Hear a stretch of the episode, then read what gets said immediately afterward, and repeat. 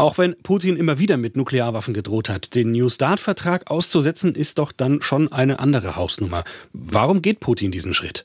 Putin möchte gerne die Atomthematik in die Diskussion einbringen, weil eigentlich die ganze Sicherheit Russlands nur noch äh, auf dem Status einer Atommacht beruht.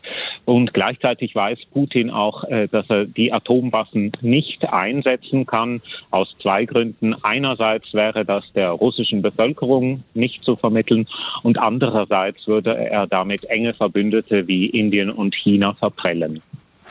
Putin hat in fast allen Teilen seiner Rede ein Schreckensbild des Westens gezeichnet. Das sind wir ja im Normalfall auch schon gewohnt. Der Westen wolle Russland ein für alle Mal erledigen, hat er gesagt.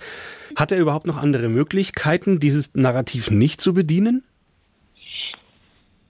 Putin hätte die Rede gerade gut, so gut auch nicht halten können. Es ist die übliche Jeremiade gewesen gegen den Westen, der sich stemme gegen ein mächtiges Russland oder zumindest ein Russland, das auf Augenhöhe mit äh, den westlichen Mächten verhandeln kann. Er hat alles verdreht. Er sagt, der Westen habe den Krieg angefangen, Russland schütze die ukrainische Bevölkerung und er hat dem Westen auch vorgeworfen, er benutze die Ukraine einerseits als Rambock und andererseits als Schießfeld. Wenn wir uns mal vergegenwärtigen, wie die Lage in Russland selbst ist, also wenn Putin tatsächlich immer und immer wieder das gleiche Narrativ bedient, irgendwann geht es da doch auch um Glaubwürdigkeit. Also Putin hat für nächstes Jahr zum Beispiel eine angeblich faire Präsidentschaftswahl angekündigt. Kann man ihm denn das tatsächlich abkaufen und kaufen die Menschen in Russland ihm das vor allem auf Dauer ab? Mittlerweile ist es natürlich auch in Russland so, dass man weiß, dass die Propaganda auf allen Kanälen heiß läuft.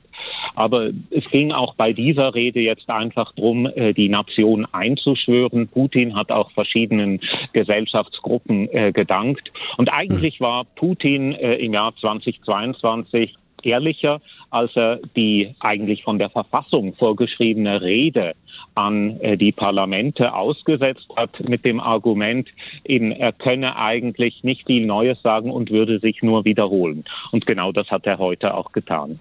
Wenn wir also einen Strich unter diese Rede zur Lage der Nation machen, vielleicht mit Blick auch auf den Ukraine-Krieg, was für ein Fazit würden Sie ziehen? Ich würde sagen, es ist alles beim Alten. Putin wird natürlich in diesen Tagen auch konfrontiert werden mit einem chinesischen Friedensplan, auf den er eine Antwort haben muss. Er kann das nicht einfach so abbürsten wie äh, westliche Initiativen. Und ich glaube, mittlerweile steigt natürlich auch die Ungeduld in der russischen Bevölkerung, die hier endlich äh, eine Lösung und ein Ende des Kriegs sehen will.